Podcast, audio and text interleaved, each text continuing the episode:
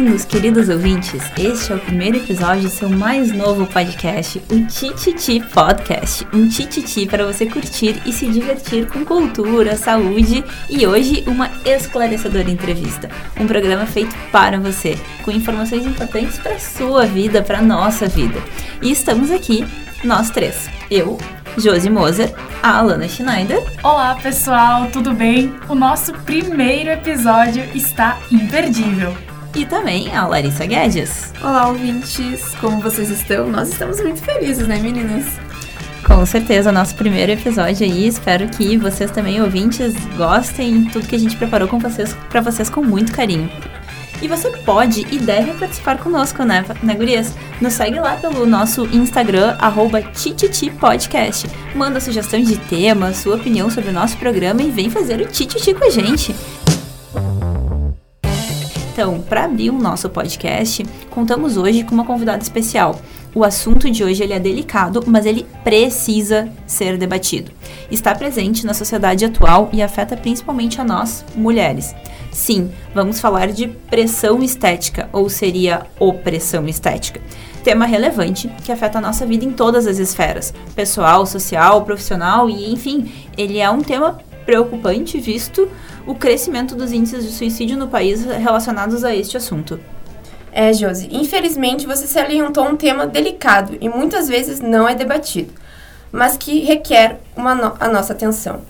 No último levantamento da Organização Mundial de Saúde, em 2016, as taxas de suicídio no Brasil aumentaram 7% em comparação a 2010, sendo a segunda maior causa entre os jovens de 15 a 29 anos. A pressão estética é considerada um dos maiores gatilhos para o suicídio.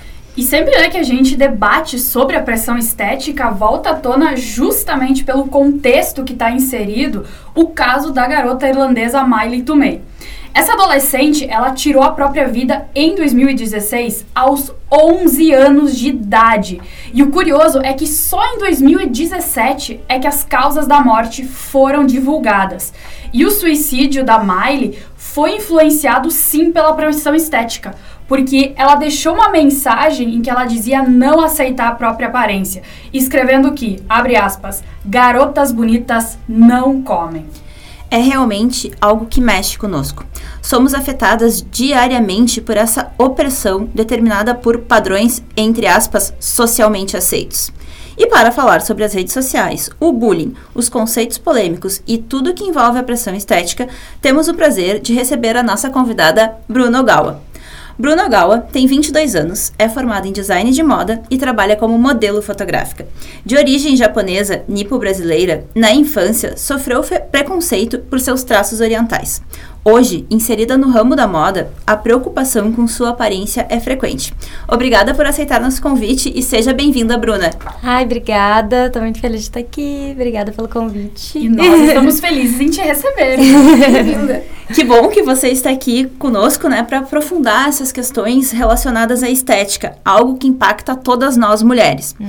Para começar nossa conversa, então, eu a gente queria que tu compartilhasse um pouco com as nossas ouvintes sobre a tua história de vida para que a gente possa te conhecer melhor. Tá. Então, esse assunto é muito delicado e é muito importante, né? A gente está aqui, nós quatro mulheres, falando sobre isso. Eu comecei a trabalhar como modelo, eu era criança ainda, né? Eu era bebê de fralda, então eu cresci nesse meio e era uma coisa que eu trabalhava mais assim porque eu era um bebê japonês e tudo, então tipo as pessoas acabavam uh, vindo atrás do meu perfil para pu campanhas publicitárias. E aí eu fui crescendo e fui e continuei no ramo. Mas quando eu cheguei ali perto da adolescência, aquela pré-adolescência, eu sofria muito bullying por ser japonesa. E as pessoas acabavam falando que eu não enxergava, que eu era para abrir o olho, todas aquelas, aquelas piadinhas. E eu, aquilo afetou muito a minha autoestima, que eu não queria mais fazer trabalho de modelo. Eu não queria mais participar disso porque eu não queria expor a minha imagem, porque eu tinha vergonha da minha imagem. E quando eu comecei a. Quando eu saí do colégio, assim, foi quando eu comecei a voltar a fazer por gosto, assim, porque eu gostava de estar naquele ambiente. Quando eu estava naquele ambiente, eu, eu não sentia problema em ser eu, em ser quem eu sou. Mas quando eu estava entre outras pessoas da minha idade, que nenhuma, aqui em Porto Alegre, principalmente, a, a questão das, da cultura japonesa é muito fraca e a gente tem poucos descendentes aqui, né? Então eu não encontrava pessoas para me identificar e eu não, não conseguia me espelhar em outras pessoas. E, mas quando eu estava fazendo essas campanhas, eu encontrava um ambiente livre, assim, para ser eu e porque as pessoas estavam ali para querer ver quem eu era, então tava tudo bem. E então quando eu voltei a fazer, aquilo acabou aumentando a minha autoestima, sabe? Aquilo, tipo, transformou mais a minha vida e, enfim. Foi meio que isso. Claro que tem alguns problemas também nessa questão, assim, de trabalhos de modelo e tal. Eu já até mesmo deixei de fazer algumas coisas que eu não me sentia à vontade por mim mesma, assim, as, as, às vezes a pessoa vinha me contratar porque, sei lá, acreditava no meu potencial, assim, físico, e eu dizia que não, que eu preferia não participar, porque eu mesma não acreditava naquilo, sabe? Sei lá. Mas é meio que isso. Eu acho que isso é um tema bem legal que a gente vai também conversar no programa, né? Que é essa questão de autoestima, o quanto isso afeta nós mulheres e muitas vezes nós deixamos de fazer alguma coisa em função disso e que não deveríamos, né? Deveríamos Sim. acreditar realmente na gente. Bom, o ramo da moda, ele lida diretamente com a pressão estética, Sim, né? Sim, muito. Porque as modelos são sempre alvo de comparações e críticas, porque elas são consideradas os padrões de beleza a serem seguidos. Sim. Tu comentou que, então, tua carreira começou já como bebezinho. Sim. Como é que uh, as pessoas chegaram até você? Isso partiu de uma vontade dos teus pais de te apresentarem? Ou como é que eles chegaram a Bruno Gal, a bebezinha? Então, na verdade, meus pais não queriam, né? A minha mãe, ela teve uma pequena carreira de modelo antes de, de engravidar de mim, mas ela não queria que eu participasse disso porque ela achava que poderia não ser saudável, até porque eu era uma criança. Mas foi aquela. Sabe aquelas histórias? Sempre tem aquela história de uma amiga, de uma conhecida, de uma fulana que tava passeando na rua e. Então, essa história é a minha. Eu tava passeando no shopping com a minha mãe, Nenê, e aí eles viram meu perfil, né? A Nenê japonesa em Porto Alegre, o que era uma coisa bem difícil. E entraram em contato com a minha mãe, ficaram insistindo bastante, porque ela não queria, né? Insistiram, insistiram. Ela, ah, tá, vamos ver, vou levar uma vez. Vamos ver se ela vai gostar, se ela vai se adaptar. E aí foi, foi rolando, assim. Foi bem e, naturalmente. E aí, após esse período, tu trabalhou assim, direto ou teve um momento, ah, bebê, depois de um tempo deu uma pausa e depois seguiu de novo a carreira? Eu fiz bebê e daí quando eu, ali pelos 12, que foi nessa época que eu falei do bullying, eu não quis mais fazer. Não e quis. por que ser modelo? De onde é que surgiu essa paixão depois, assim, ai, quero trabalhar nesse meio? Então, não sei também. Eu acho que por eu, eu já ter conhecido bastante gente do meio, quando eu comecei a ficar mais velha, acabaram vindo até mim outras, outras oportunidades e eu resolvi tentar de novo, sabe? Eu resolvi testar, vamos ver se vai dessa vez vai rolar, como é que eu vou me sentir e tudo. E aconteceu, eu, eu acabei. Foi muito natural, assim, na minha vida. E não sei, acho que foi meio que assim. Que show. Então, a gente sabe que tu é designer de moda, né? Uhum. E tu entrou nesse ramo da moda justamente por já estar tá trabalhando no ramo de modelo, né? Em ser modelo? Ou foi porque desde pequenininha tu já gostava de moda e é, Juntou um, o útil agradável. Foi um pouco dos dois, assim. Eu, por eu estar desde nova nesse meio, fazendo até desfile, esses Dona Fashion, na época tava bem em alta, assim, uhum. quando eu era criança. Eu fazia sempre e eu amava toda aquela questão da produção dos bastidores e das roupas. E eu ficava encantada. Então, em casa mesmo, eu comecei a fazer as minhas próprias roupas com cola quente. Ah, uma vergonha. Legal. Mas aí eu fazia meus desfiles no corredor do, do, do, prédio, assim, ficava fazendo meus desfiles com as minhas roupas. E, e aí surgiu essa paixão. Então, desde muito cedo eu sabia que eu queria fazer moda, assim. Eu sabia que eu queria trabalhar com isso. Eu ainda não, não identificava uh, a palavra designer de moda, eu ainda uhum. não sabia que área exatamente, mas desde pequena eu já sabia que eu queria trabalhar com roupas e com moda. Quem nunca fez um desfile desses em casa, não é? Exatamente. Acho que toda menina, né?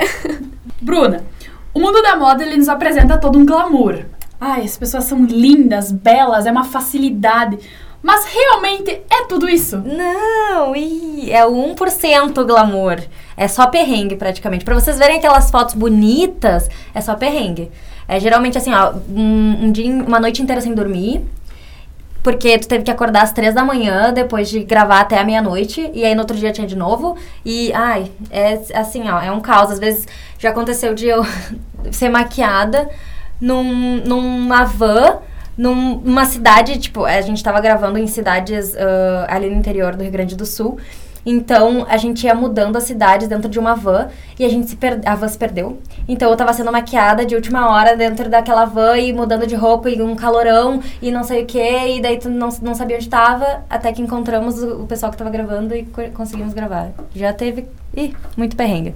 Nossa. Que loucura. Que loucura, guria. E quais foram as coisas mais absurdas, assim, que tu escutou nesse meio da moda relacionadas à pressão estética? Hum, eu acho que é principalmente em relação a peso. Uhum. Porque as modelos, elas têm que ter medidas... Uh, um padrão de medidas, tem que ter a altura para passarela, por exemplo, tem, tem uma altura necessária, uma altura mínima para tu conseguir desfilar. Eu já não tenho altura para passarela, então o meu perfil é mais fotográfico e publicitário. E, e sempre em relação a peso, sempre, medidas. Outra curiosidade, alguém já chegou para ti e falou: "Ah, modelo é rica".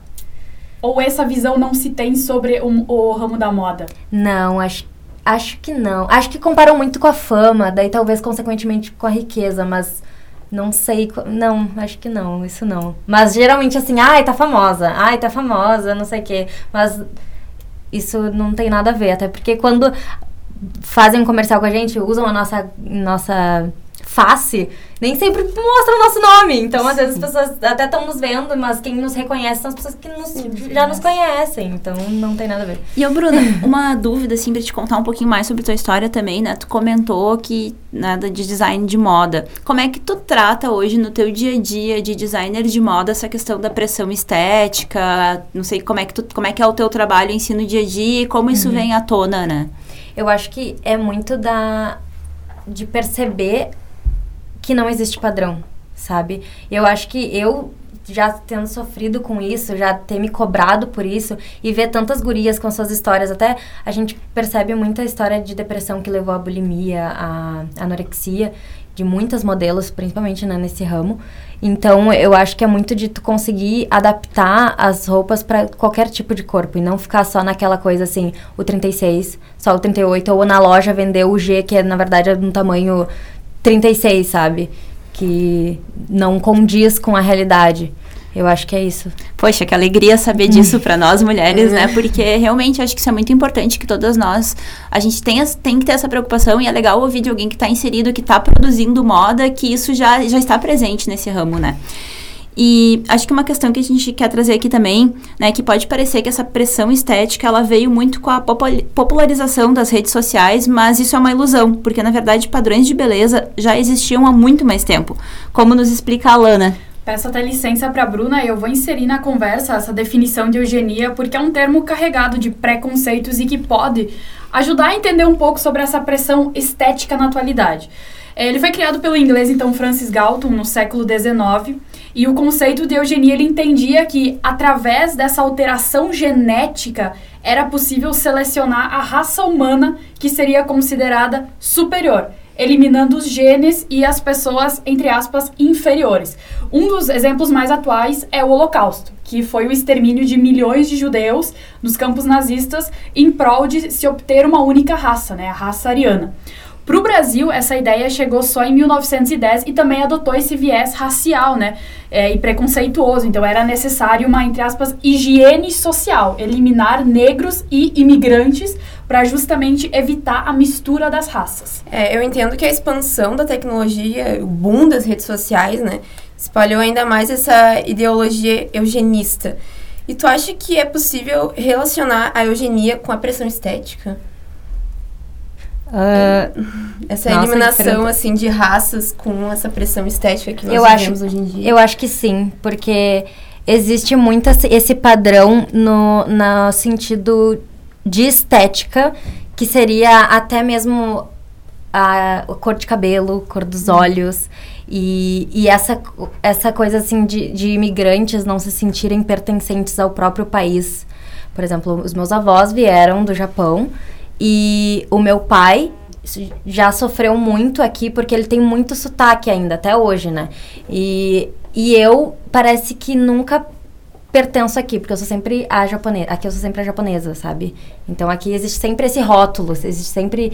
E então eu acho que se relaciona bastante, assim, com essa questão de padrão estético, porque uh, eu, como uma descendente de asiática, eu, quando pequena, depois de me dar conta disso, eu percebia que eu sempre me espelhava em pessoas, em mulheres loiras, de olho azul, uh, sabe? Que não tem nada a ver com quem eu sou, com quem eu poderia ser um dia.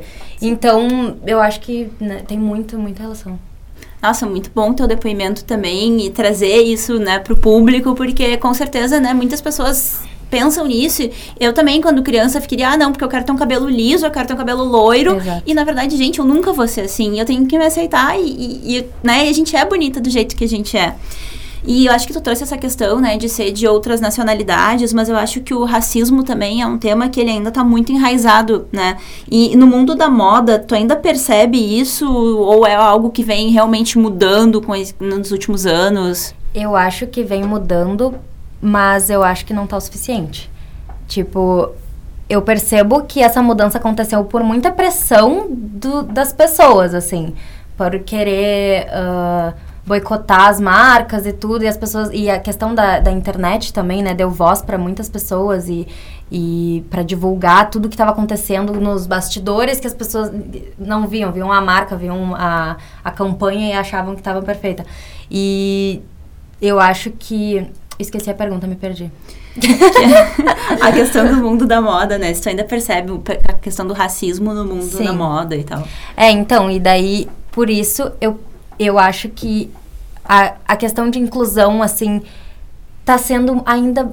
tá nos primeiros passos, sabe? Ainda existe uh, aquela coisa de, entre aspas, cota, sabe? De tá ali porque precisa tá ali. Sim. Sabe? Precisa. Ainda não é natural. Exato, não é natural. É uma coisa uhum. que, que tá meio forçada ainda. Sim. E eu já ouvi marcas que eu não vou expor o nome. Claro. Perguntando assim, tá, mas precisa mesmo ter um negro aqui? Nossa. Então, Nossa, e tipo, é recentemente, é sabe? Triste 2019, de ouvir, né? Não é? Então, tá bem engatinhando, assim, não, não tá legal ainda. Acho que é até interessante trazer essa questão, né? Uh, inclusão até no mundo da moda, né? Diversidade, a, a, a né? A gente fala tanto assim é, e até então, aproveitando essa, esse gancho, é, você já chegou a ver alguma colega sua de trabalho ou, é, ser tratada mal por causa dessa questão racial? É, ouvir xingamentos ou até um, um cochicho assim? Uh, você já chegou a presenciar isso? Já, já cheguei a presenciar. Uh, e às vezes é, não é nem um xingamento tão explícito, é algo mais. Uh, como é a palavra? Subjetivo. subjetivo, uhum. sabe? É aquela coisa assim, fazer uma piadinha que tá aí no fundo, tá, Sim. tá, sabe? Então, já aconteceu comigo, né, por ser japonesa, e já aconteceu com amigas minhas que eu já vi, já presenciei, mulheres negras passando por isso, então é muito, muito chato. Aquelas brincadeirinhas enrustidas que, é, de, de preconceito, exato. né? E aí, pegando o gancho das redes sociais que nós estávamos falando antes, o trabalho de vocês, modelos, gira em torno da exposição, né? E eu queria saber quais são os danos causados nas redes sociais na tua vida, seja profissional, pessoal.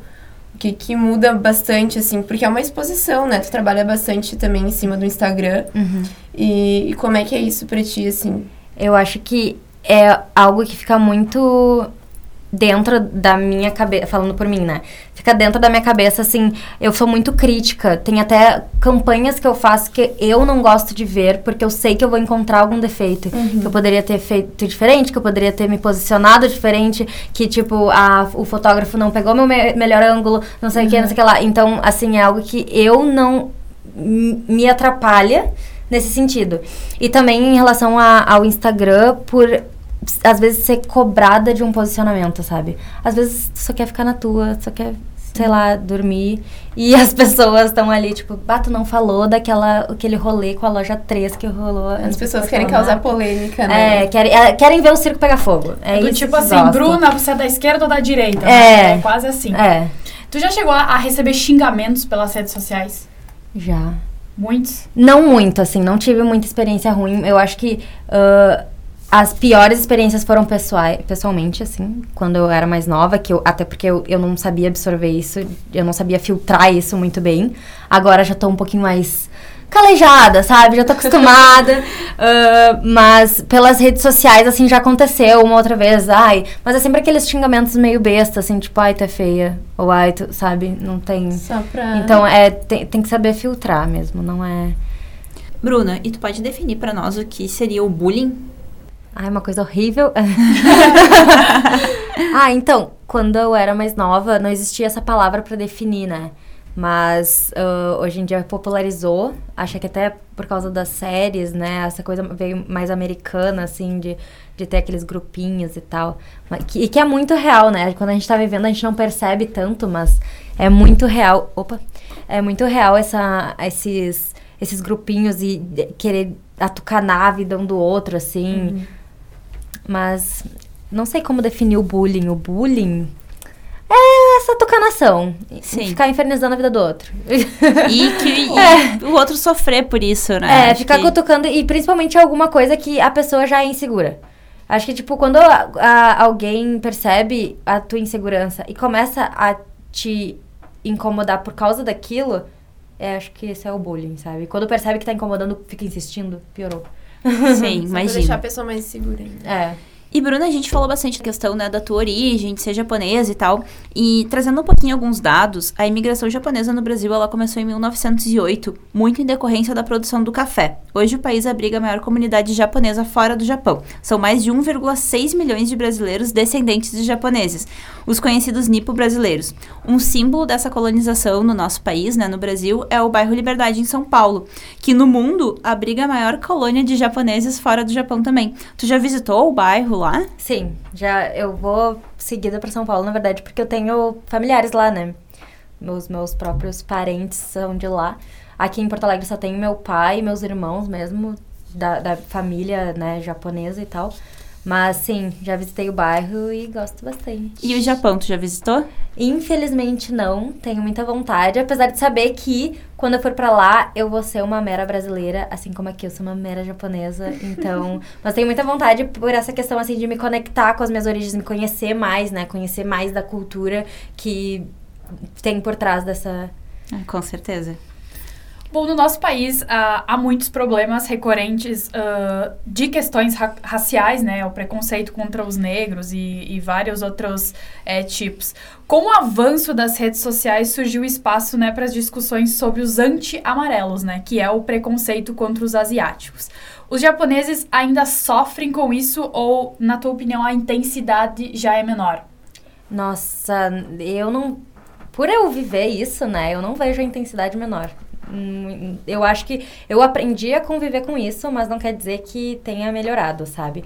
Porque uh, eu acho que a, a questão da discriminação. Discri, meu Deus. Discriminação. Discriminação. discriminação. Ela vem muito nessa questão assim, ah, idealizar o japonês em alguns aspectos, sabe? Ah, porque o japonês é inteligente. Ah, porque tu é asiática, nossa, deve ser boa em matemática. Mas isso não é verdade. Isso não, isso não me define, sabe? Eu ser asiática não quer dizer nada sobre a minha personalidade, sobre quem eu sou. Já ouvi também, ah, então tu deve ser muito quietinha, né? Porque os asiáticos são muito não sei o que. Muito pelo contrário, né? Falo um monte aqui, como vocês estão vendo. Né? Não, e eu acho que, que isso a gente traz muito no programa, né? Esse padrão, essa opressão é. estética, ela traz muito, muito esses estereótipos que às vezes a gente mesmo sem se dar conta acaba fazendo também. E como é. isso, para pessoas, né, que que, assim, como eu posso dizer, como as pessoas podem sofrer às vezes com isso e a gente nem se dá conta que a gente tá fazendo algo assim, né? Sim, porque por esperarem tanto da gente, a gente acaba se pressionando né? Tipo, ai, colocam tanto essa pressão em cima de asiáticos, ai, precisa ser bom em matemática, precisa fazer isso, precisa ser pontual, precisa ser isso, precisa ser aquilo, que tu começa a pensar, eu estou errado, eu estou fazendo alguma coisa errada, eu não sou, não estou certa na minha, tipo, não estou vivendo certo. Eu não sou essa perfeita, entre aspas. É, e isso é muito, muito ruim. É muito uma pressão mesmo. E essa questão, ela também a gente pode abordar, né, do antes e, o de, e, e depois do estrondo que foi o, o K-pop, né? Que foi essa explosão, assim, que é essa música coreana que explodiu, assim, na Ásia e chegou no Brasil, tanto que o show do BTS em, em São Paulo foi, assim, a coisa até assustadora, assim, do como isso atraiu o público, né? Uhum. Tem como a gente fazer um antes e depois disso também, sobre essa questão é, dessa vi nossa visão com os, os asiáticos aqui no Brasil? eu, eu acho que isso tá uh, familiar, familiarizando um pouco o que, que é a Ásia para os americanos, né? América do Sul, enfim. E, tipo, eu ainda acho, isso é bom, mas eu ainda acho que essa yellow fever, né, que a gente chama, que seria essa idealização do japonês, meu Deus, essa coisa amarela, nossa, que é maravilhoso e tal, ainda é um pouco de discriminação. Dis, olha, eu falando Discrimina- discriminação. discriminação. E tipo, porque fica muito nessa, nessa. Ai, porque é padrão, sabe? Ai, porque aquilo ali é melhor, porque aquilo ali é o bom, aquilo ali é não sei o quê, e nós somos meros mortais, sabe? Nós somos horríveis, o brasileiro não presta, o americano não presta, porque quem presta é quem tá lá na Ásia, sabe? E isso é horrível. Tanto para pro asiático, que né, exige um pouco mais, existe essa pressão, quanto para outras raças, sabe? Tipo, raça, não sei se esse termo tá tão certo assim. Mas enfim, quanto para outras As etnias, etnias, sabe? Tipo assim, quando tu tá botando outra acima de, de qualquer uma, então as outras estão sendo diminuídas cada vez mais, Sim. sabe? Isso já é uma E não- forma de preconceito. Exatamente, né? exatamente. E aí, assim, pra. Quando é positivo, ok tu falar, ai, japonês é inteligente, japonês é isso. Mas tu faz qualquer coisa que o- a outra pessoa não gosta, é o xing ling, é o volta pro teu país, é o pastel de flango, sabe? Então, isso é muito ruim, porque a- até um ponto é tipo, ai, ok, tu, tu é muito bom no que tu faz, tu é muito inteligente, não, não, não. Mas tu faz qualquer coisa que não é do agrado ou que não é o estereótipo do japonês, é tipo, ai, vai voltar a fazer iPhone. Ai, vai fazer iPhone. Ai, vai não sei o quê, sabe? Então, É, e falando um pouco dessa, desse preconceito, né? Tu mesmo chegou a mencionar que falam, ah, pastel de flango, Uhum. né? Nem sempre as agressões são físicas, né? A maioria são É. verbais, assim. E tu já sofreu essa agressão ah, verbal, não, não física? aham. Já chegou, assim, que foi impactante na tua vida, que tu tem, assim, bah, mexeu bastante contigo, já recebeu alguma... Eu acho que as mais impactantes foram na minha infância. Uma é bem pesada, que é verbal, assim. É até um pouco bagaceira, porque era, eu tava, sei lá, na quinta série, uma criança da quinta série, não sabe, né? Não, não entende metade das coisas do mundo. E um guri que tava já no, no seu ensino médio, enfim, já era mais velho, veio me perguntar se o meu órgão era na horizontal, assim como o meu olho. Nossa. Nossa. E eu era uma criança, sabe? Então, e isso eu nunca mais esqueci, tanto é que eu lembro da cara dele. Até hoje, se eu ver ele na rua, eu sei quem ele é, sabe? E tipo, ele já não deve mais lembrar de mim, ele já não, ele, para ele aquilo ali saiu da boca pra fora, ele nem lembra mais, mas foi uma coisa que me marcou muito. E quando eu era criança também, não só ah, verbal, né, mas a gente, eu lembro de quando eu era criança, eu tava brincando de pega-pega e tal, e aí um gurizinho pegou e falou assim: "Ai, vamos ver se tu enxerga mesmo". E me empurrou do brinquedo. E aí eu abri o queixo, ai, foi, foi assim, foi um- um- uma agressão física, sabe? Falando, vamos ver se tu enxerga mesmo. Porque eles falavam, tipo, ai, tu não enxerga, ai, teu olho é pequeno, ai, não sei o que. E eu falava, não, mas eu enxergo, eu vejo normal. E, tipo, aquela inocência de criança querer, assim, se defender. Não, eu tô enxergando que nem vocês, olha, tô te vendo, sabe? E ele, tá, então vamos ver. E foi lá e me empurrou pra ver se eu conseguia ver onde eu ia cair, onde eu ia me segurar, sei lá. Então, além de, de realmente é, agressões verbais, tu já chegou a sofrer agressões físicas, né? Então, foi além ainda. Já é ruim só a agressão verbal. Quando parte já pra agressão física é, é ainda mais forte. E na questão do bullying, assim, a gente. ah, uma pessoa passa muitas vezes a, de- a se desacreditar, né, das suas características pessoais e até mesmo esse, esses preconceitos. As pessoas, às vezes, ah, se a pessoa não tem um psicológico muito bom, acaba trazendo pra si, né, esse bullying e. Acaba acreditando, né? É, acreditando e se, e, e se tornando uma pessoa insegura, né? Se não tem um apoio, enfim.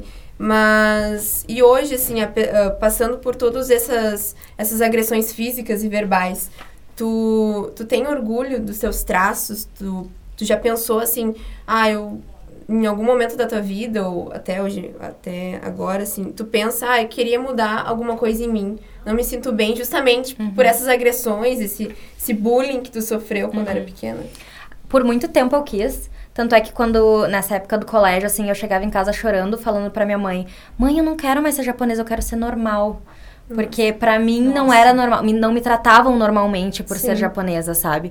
E então por muito tempo eu não queria ser japonesa. Eu achava que eu ia acordar no outro dia normal, entre aspas, né, normal. Sim. E mas assim, agora no momento de vida que eu tô, há alguns meses, na verdade, eu comecei a buscar mais essa questão da cultura, a a buscar mais sobre a minha história, sobre a história da minha família, uhum. sobre a história né, do Japão. E eu tô percebendo que, por mais que eu não seja nem brasileira aqui e nem japonesa lá, eu tenho o melhor dos dois mundos, sabe? Sim. Eu não. Que nem a Hannah Montana, aquela coisa. mas, eu, mas eu posso. absorver o que tem de melhor do, dos do, das duas culturas e trazer Sim. isso para mim e ser quem eu sou. Então, eu acho que é o meu, no meu momento de vida eu tô me aceitando muito melhor, assim, do que é. antes. Eu acho que eu pude ter, tive muito tempo para treinar, sabe? Sim, é importante passar isso para as outras pessoas, né? Porque uhum. a maioria das pessoas não aceitam os seus traços, não aceitam as suas origens, justamente pelo bullying que sofreram uhum. quando era criança. E até mesmo pelas inseguranças que tem quanto a si mesmo, né? Bom, como tu já disse, tu passou então a valorizar a tua cultura e os teus antepassados. Sim. Teve algum momento que tu pode dizer assim, a partir de agora, a Bruno Gala passou a amar quem era? Bah, um momento chave, assim, tipo, é. virou... Não sei, acho que, acho que foi meio natural, assim. Essa questão de eu ter voltado a trabalhar como modelo me ajudou a me aceitar uh, fisicamente, né? Então eu fui trabalhando isso aos poucos, até que chegou um momento que eu pensei, na verdade, isso é um ponto positivo sobre mim, sabe? Isso não é algo que eu tenho que ficar escondendo, porque até como eu disse antes, né, eu parar de trabalhar como modelo porque eu tinha vergonha de ser quem eu era, porque eu não gostava de ser quem eu era. E quando eu era pequena também, uh, a minha mãe queria me botar para fazer uma língua, porque meu pai fala japonês, mas a minha mãe, ela não é japonesa, né? Então ela em casa a gente não, eles não falavam japonês, eu não pude uh, aprender em casa. E ela queria me botar para estudar uma língua. E eu, criança, naquela coisa assim de negar quem eu era, eu falava, uhum. eu não quero estudar japonês, porque eu não quero ter nenhuma relação aí, eu não quero ser ligada a isso mais, entendeu? Fica toda hora me chamando de japa, toda hora fa fazendo essas, essas brincadeiras comigo. Eu não quero mais, eu não quero ter ligação com o japonês, sabe? E aí agora que eu comecei a me. Por, por conta disso, assim, de eu ir trabalhando aos poucos a questão da minha fisionomia e tudo mais, eu começar a, a ir atrás da, da questão da cultura japonesa também. E ter orgulho disso. Mas não foi um momento chave, assim. Foi muito natural de eu ir entendendo quem eu era, de eu ir aceitando aos poucos cada partezinha, assim, acho que é muito difícil uma pessoa chegar num momento chave, assim, de tipo, hoje eu vou mudar, hoje eu vou aceitar, porque é, são muitos anos na tua vida que tu fica ouvindo aquilo, que tu fica tentando se tornar uma pessoa melhor ou tentando mudar aquilo dentro de ti para não te machucar mais que tu tem que ir treinando aos poucos, sabe? Não vai ser do, do, da noite Sim. pro dia. É, e eu acho que o bullying, né, tu trouxe isso muito bem na tua fala, assim, ele traz aquele sofrimento e ele traz também um sentido de negação daquilo que tu é, porque tu quer ser outra coisa, né? E, e eu acho que esse autoconhecimento, né, que tu adquiriu aí com o tempo, ele te trouxe, né, acho que essa certeza também de poder te aceitar e poder, uhum. né, te amar e, e te abrir pro mundo também. Acho que isso é legal, isso acho que fica Sim. uma lição para todo mundo, né, que a gente precisa olhar para isso de uma outra forma. Durante a semana, Bruna, a gente fez uma pesquisa, né, um questionário nas nossas redes sociais e a gente abordou alguns pontos importantes sobre essa questão de pressão estética. Sobre a questão do bullying, 93% das pessoas que responderam o nosso questionário disseram que conhecem alguém que sofreu ou já sofreram bullying. E 68% dizem, né, que realmente, assim, alguém muito próximo uh, que ele já passou por isso. Pra ti, assim, qual a sugestão que tu pode dar para pessoas que já sofreram algum tipo de bullying? Que já sofreram ou que, tipo, ainda estão, não sei. Que já sofreram que, algum que tipo de bullying, tão... que ainda, né, passam por isso. Ah, eu, eu acho que o importante é focar em quem tu é, independente do que, que eles estão falando ou não. Se algo, se a, aquela insegurança que foi identificada está sendo incomodada agora, eu acho que é tornar isso algo positivo sobre si, sabe? Aceitar a tua insegurança, aceitar esse ponto fraco, sabe? Porque assim como tem pontos fracos, também vai ter pontos fortes. Então, quando tu identifica o teu ponto fraco, tu pode trabalhar sobre isso, tu pode ir lá e de repente desenvolver melhor esse ponto fraco até ele não se tornar mais algo alguma fraqueza ou simplesmente aceitar, OK, esse é meu ponto fraco, e aí, vocês vão fa continuar falando? E, e não não eu acho que assim, para mim era muito de eu não conseguir me. De eu não, de eu não entender por que, que as pessoas estavam falando aquilo de mim. Por, que, uhum. por que, que tu precisa jogar na minha cara isso? Eu já sei. Eu já tô vivendo isso. Mas então, assim, não, não dá bola pra, por, por que estão falando, se tu já sabe. É. Não, e acho que um, né, um outro dado que nos chama atenção aqui, tu estava falando dessa questão de aceitação e tudo mais, né? É que 62% dos entrevistados responderam que não se sentem bem consigo mesmo, então não aceitam isso, né? E que o desejo de mudar, ele é muito motivado pelas redes sociais e pela televisão. Essa relação, tu acredita que ela é uma relação tóxica entre os diversos tipos de bullying e, essas e as redes sociais, ela pode alterar o modo como nós lidamos com o nosso amor próprio? Ah, Sim, mas também porque dependendo do, do que tu consome. Eu sempre seguia pessoas no meu Instagram que eram aquele padrão de beleza que eu disse antes também, que tipo, eu queria ser a loira de olho azul. Então, se tu ficar consumindo aquilo o tempo todo, obviamente tu vai absorver aquilo e vai querer aquilo pra ti. E depois que eu me toquei que era importante eu absorver coisas que tenham a ver com a minha cultura e tenham a ver com quem eu sou ou quem eu posso ser, eu mudei, as, eu dei um follow em várias pessoas, comecei a seguir outras pessoas que tem, uh, que são asiáticas brasileiras, ou que, tipo, são asiáticas mesmo, e que trazem algumas, alguns pontos importantes, relevantes a ser falados, enfim.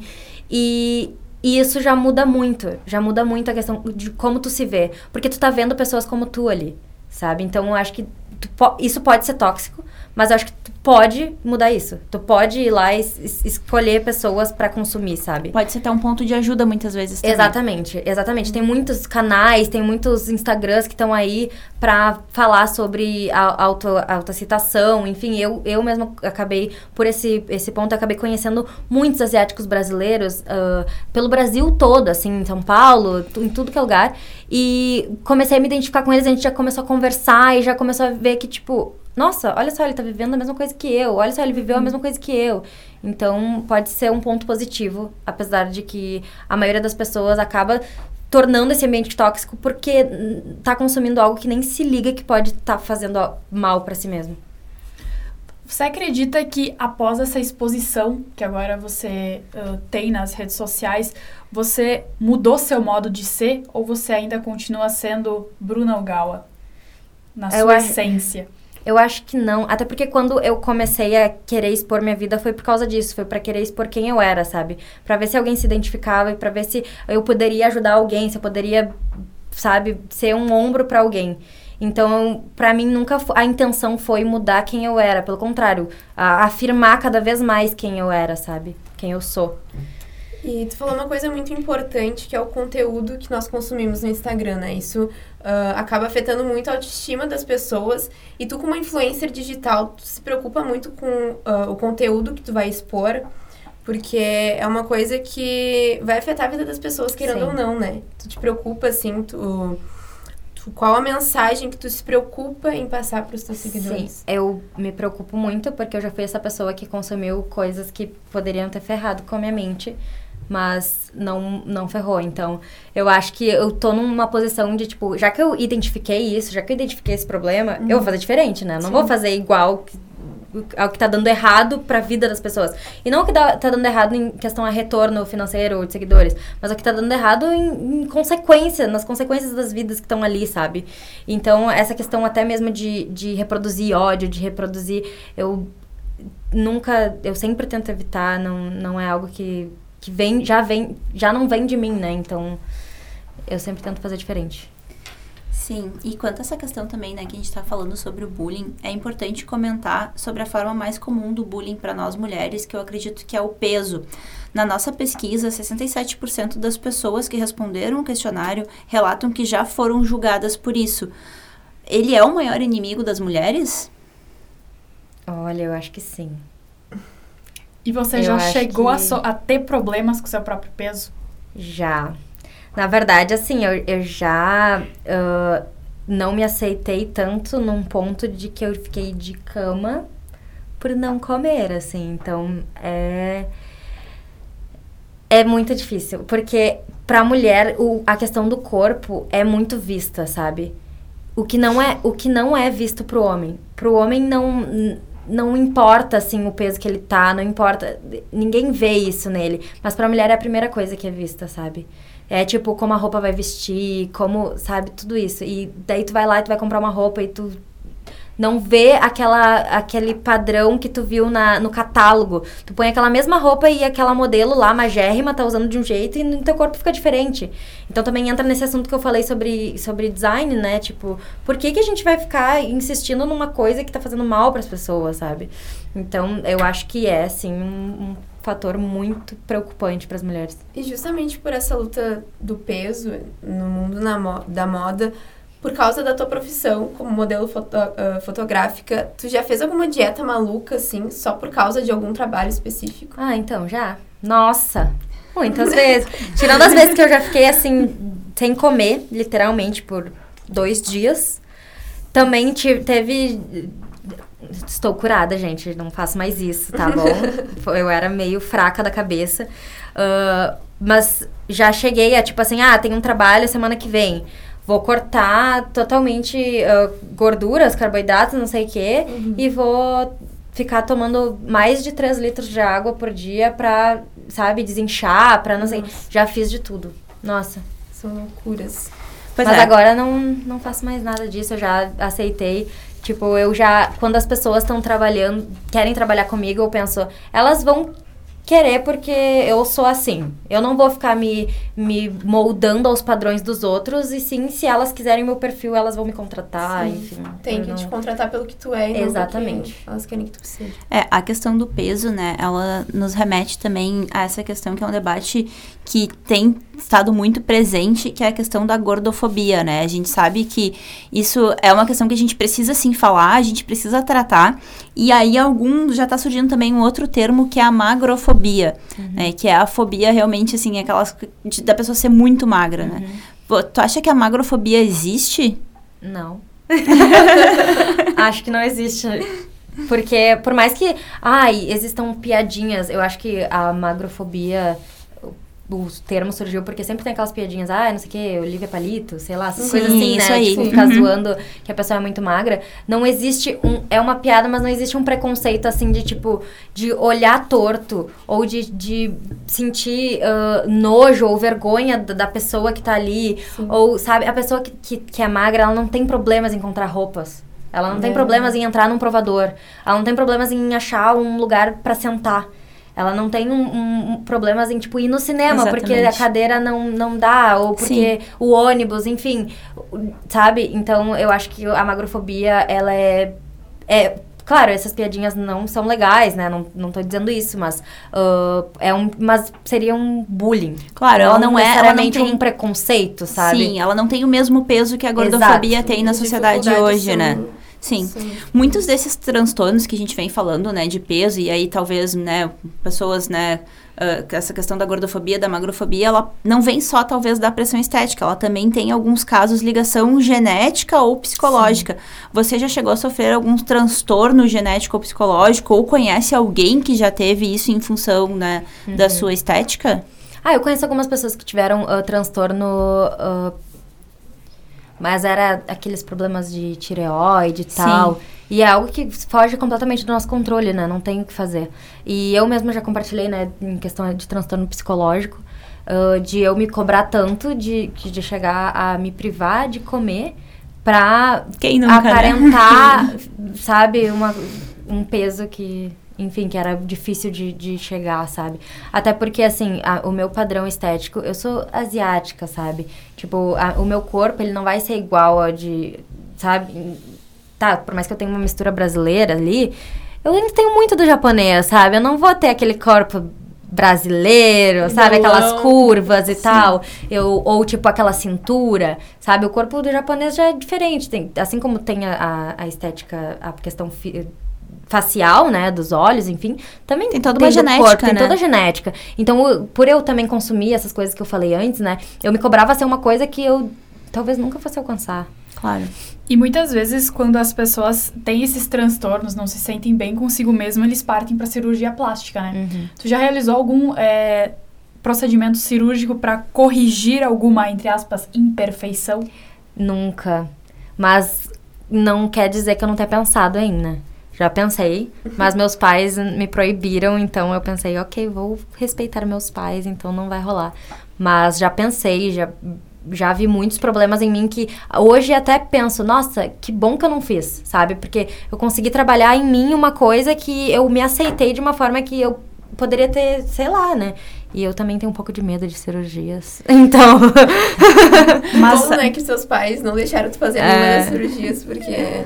Às vezes a gente quer corrigir algumas imperfeições que, na verdade, não são imperfeições, Exato. são os nossos traços que, que só, nos definem, né? Exatamente, que estão só dentro da nossa cabeça, porque a gente se olha é. no espelho e vê uma coisa que, tipo, na verdade, nem, poucas pessoas estão vendo. Bom, é, isso é uma questão da cirurgia plástica também é bem preocupante, né? Uh, tu entrou no mundo, no mundo da, da, moda, assim, muito jovem. E como é que tu conseguiu criar essa rede de apoio? Até, como tu falou, né? Tu mencionou teus pais, mas tu uhum. teve alguma outra rede de apoio também em relação a essa questão para poder, né? Conquistar essa tua autoestima, poder te aceitar como, né? Com as tuas diferenças, porque todos nós temos, realmente. Uhum. É, meus pais foram o ponto principal, assim, de sempre me apoiar, de sempre me entender, assim, até mesmo quando eu falei que eu chegava chorando, querendo voltar, voltar não, querendo ser normal, uh, a minha mãe, ela não é asiática, então ela não sabia como era viver aquilo, ela não sabia como, uh, como lidar com aquilo. Então ela ligava para minha irmã, por exemplo, que já não morava mais ali, para me consolar, para falar, e... E daí... e em relação à rede de apoio, então, eu também me conectei bastante com os descendentes asiáticos que moram aqui em Porto Alegre e me conectei com esse com esse grupo de pessoas e estou cada vez mais descobrindo assim sobre a cultura e vendo que o que eu passo também essas pessoas passam, sabe? E vendo o que a gente tem em comum e tudo mais. E relembrando um pouco da tua trajetória até aqui, pensando sobre os temas que abordamos, tem algum momento da, que tu destacaria assim da tua carreira, da tua vida? que foi o pior momento ou o melhor momento em relação aos assuntos que nós abordamos? É, o pior momento foi essa época ali que eu citei vários exemplos de coisas que eu ouvi. Das dietas malucas. É, não, antes ainda, quando ficavam me criticando. Isso, ah, foi, antes sim, da, sim. isso uhum. foi antes da, das dietas, assim. Isso pra vida e, pessoal. É, que daí, consequentemente, levou a essas, essas coisas loucas, assim, de, de não me aceitar, enfim. E melhor momento, eu acho que é agora. Agora é. tô vivendo o meu melhor momento. A fase de aceitação. é. Sou japa Exato. e tenho muito orgulho. Bruna, em poucas palavras, como é que você descreveria a pressão estética? Olha, como eu descreveria a pressão estética? Uma merda.